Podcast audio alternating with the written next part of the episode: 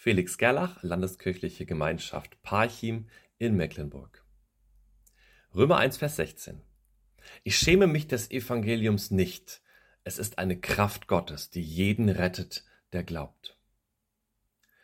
Schäm dich und stell dich in die Ecke. Wer kennt noch diese Worte, die früher in der Erziehung und der Schule häufig gebraucht wurden? Wenn ein Kind etwas Schlimmes gesagt oder getan hatte, sollte es sich schämen. Doch was bedeutet sich schämen überhaupt? Schämen kommt von Scham und zeigt ein Gefühl der Verlegenheit oder Bloßstellung. Da gibt es etwas, das eigentlich niemand sehen oder hören sollte. Es sollte versteckt bleiben, und doch kam es zum Vorschein. Begleiterscheinungen von Scham sind Herzklopfen, Rotwerden oder ein Senken des Blickes. Interessanterweise lässt sich der Befehl schäm dich eigentlich gar nicht ausführen, denn für jede Art von Gefühl muss es einen Ausgangspunkt geben. Eher umgekehrt, wenn ein Kind sich in der Schule in die Ecke stellen musste, dann konnte das ein Schamgefühl auslösen. Es stand allein mit dem Rücken zur Klasse an der Wand. Es war ausgeschlossen und entblößt und sollte über sein Versagen nachdenken.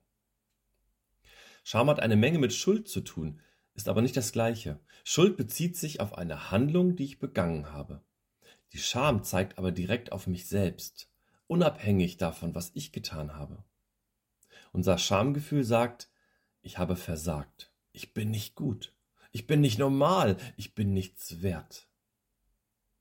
Wenn ich zum Beispiel jemand angelogen habe, dann kann ich Schuld empfinden gegenüber jemand anderem. Aber ich schäme mich für mein eigenes Versagen. Das Schuldgefühl ist ertragbar, denn mein Verhalten, das kann ich anpassen, aber das Schamgefühl nagt viel tiefer.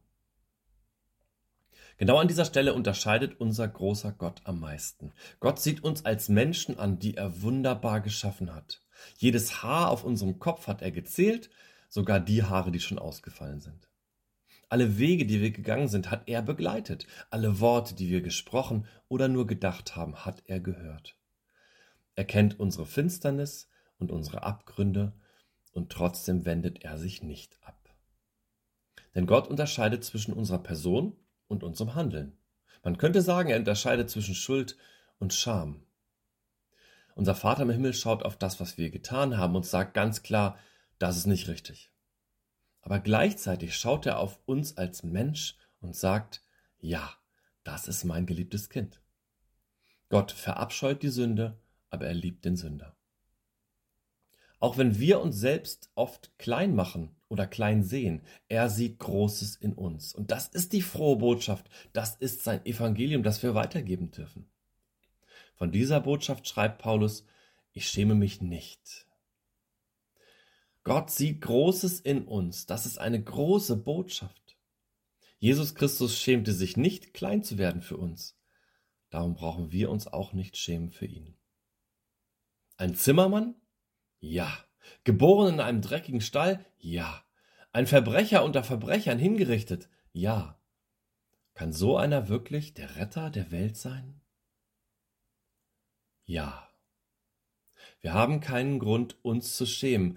Gott hat uns zu wundervollen, einzigartigen Menschen gemacht. Wir haben auch keinen Grund, uns für Christus zu schämen. Er hat sich auf den Weg gemacht zu uns und ist immer noch bei uns bis ans Ende der Welt. Lasst uns diesen Gott, der sich in Jesus Christus klein gemacht hat, groß machen in unserer Welt. Diese Botschaft ist kraftvoll und kann jeden retten, der glaubt. Ich schäme mich des Evangeliums nicht. Es ist eine Kraft Gottes, die jeden rettet, der glaubt. Amen.